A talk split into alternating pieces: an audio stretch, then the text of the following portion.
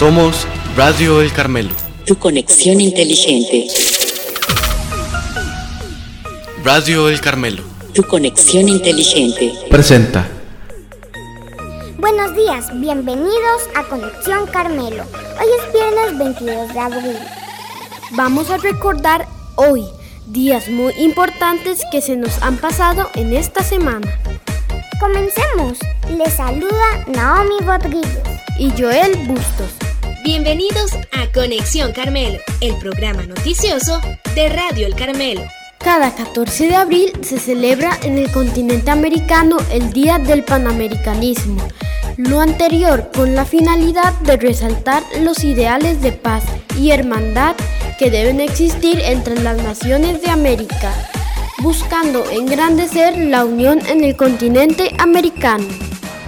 La idea originalmente nace del libertador Simón Bolívar, quien en el año 1826 convocó al Congreso de Panamá con la idea de crear una asociación de estados en el hemisferio, reafirmar los ideales de paz y solidaridad continental que todos profesan fortalecer sus lazos naturales e históricos y recordar los intereses comunes. En 1910 esta agrupación se convirtió en Unión Panamericana y en 1948 adoptó el nombre de Organización de los Estados Americanos, OEA. Esta organización seleccionó el día 14 de abril de cada año para conmemorar el Día del Panamericanismo. Los invitamos a cantar el himno de las Américas.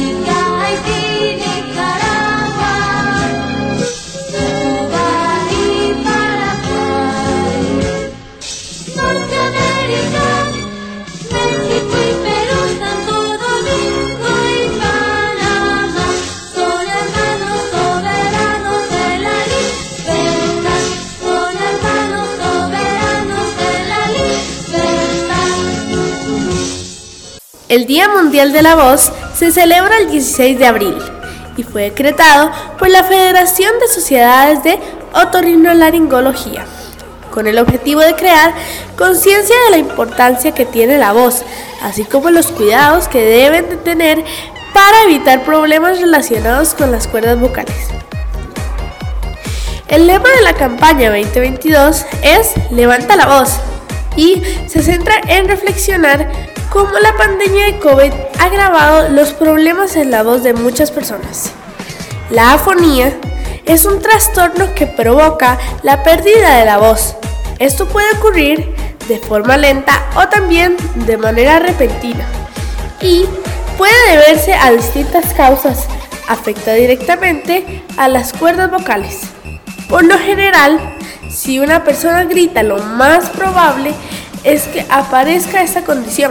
Sin embargo, hay casos donde la afonía está vinculada a problemas o daños en la zona de la laringe y pueden ser el resultado de alguna enfermedad. La voz es uno de los recursos de comunicación más importantes entre los seres humanos. Por eso es necesario cuidarla y de esta forma evitar lesiones o daños que con el tiempo puedan ser irreversibles.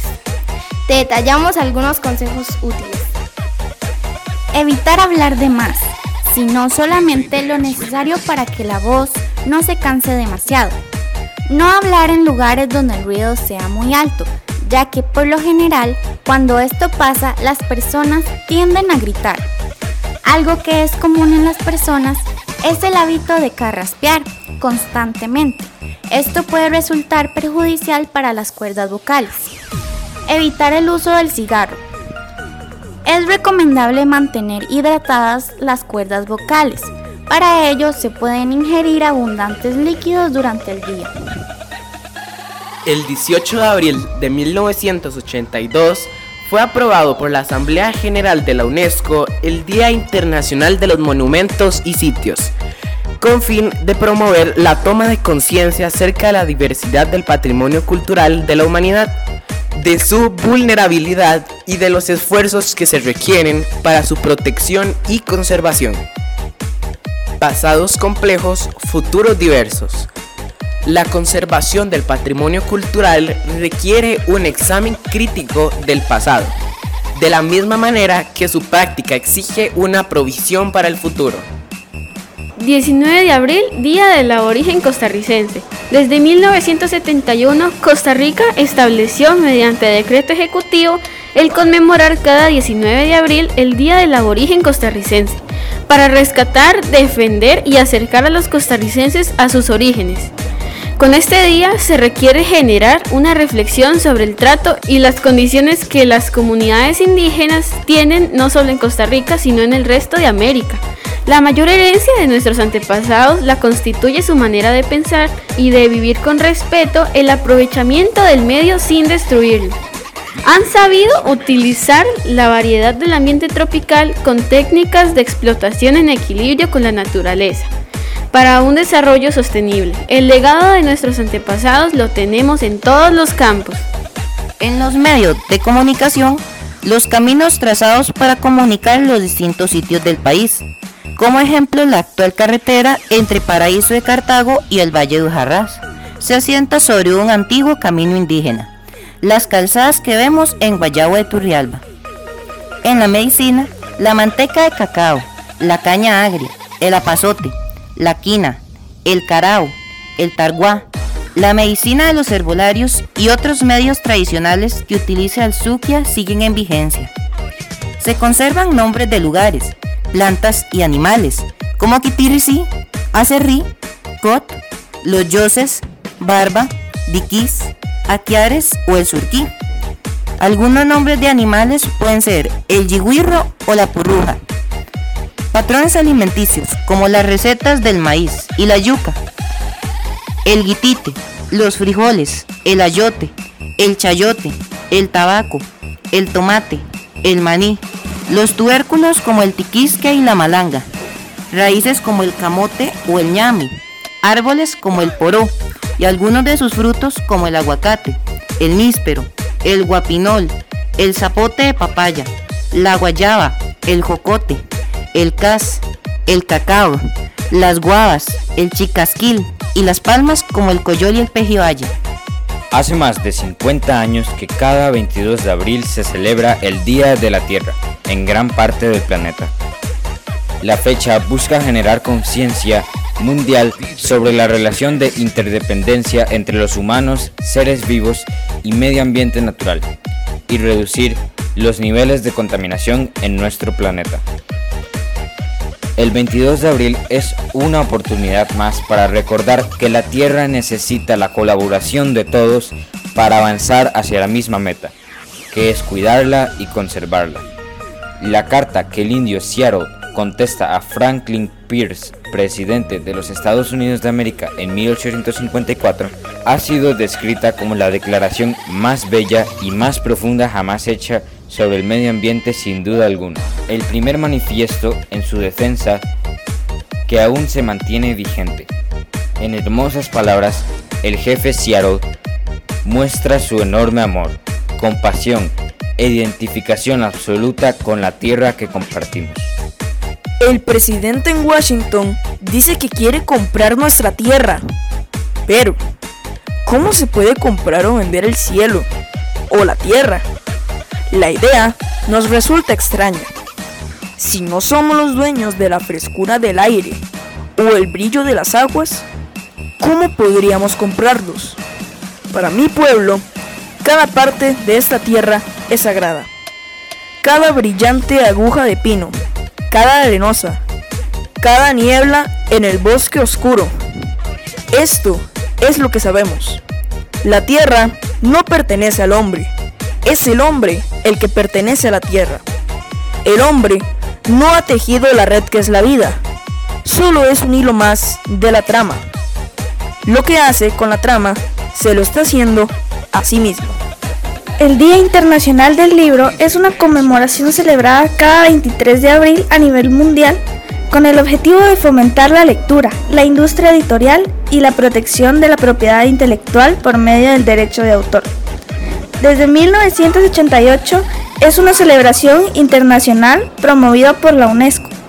Se trata de un día simbólico para la literatura mundial, ya que ese día, en 1616, fallecieron Cervantes, Garcilaso de la Vega y Shakespeare. La fecha también coincide con el nacimiento o la muerte de otros autores prominentes, así que el Día Internacional del Libro se creó en honor a estos autores fallecidos. Cada año, la UNESCO y las tres organizaciones profesionales internacionales del mundo del libro eligen una capital mundial del libro, cuyo mandato empieza cada 23 de abril. En el 2022 correspondió a la ciudad de Guadalajara constituirse en la capital mundial del libro. La celebración se arraigó rápidamente en toda España. Con el tiempo se hizo tradicional en esa fecha en Cataluña el intercambio y regalo de rosas y libros entre parejas y personas queridas, lo que lo convierte en una de las jornadas populares más celebradas. En este país se celebra en esta fecha la entrega anual del Premio Cervantes, el mayor galardón otorgado a los autores hispanos. Y terminamos este programa con esta frase tomada de la carta del indio Seattle.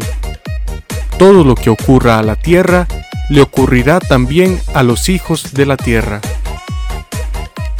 Y el pasado domingo 17 estuvieron de cumpleaños Isabela Espinosa de primer grado y María Paula Leroy de quinto grado. El 19, Donovan Marín de segundo grado. El 20, Esteban y Mejía de sexto grado y José Andrés González de cuarto grado. El 21, Harriet Harley de séptimo. El 22, Eitan García de octavo, Sebastián Calderón de undécimo, Ian Montenegro de cuarto grado, Mateo Torres de transición y Walter Elías Galán de interactivo. El 23, Abigail Ulate de noveno año. Y en nuestro personal, el pasado 16 estuvo de cumpleaños la profe Andrea Monge. Muchas felicidades para todos.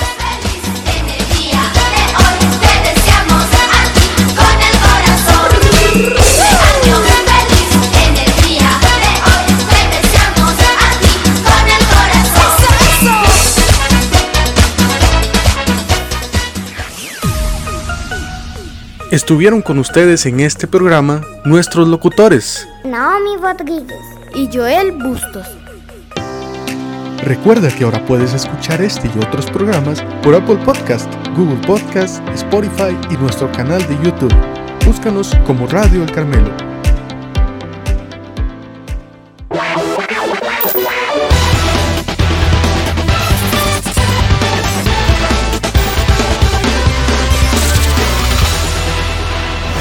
Somos Radio El Carmelo. Tu conexión inteligente.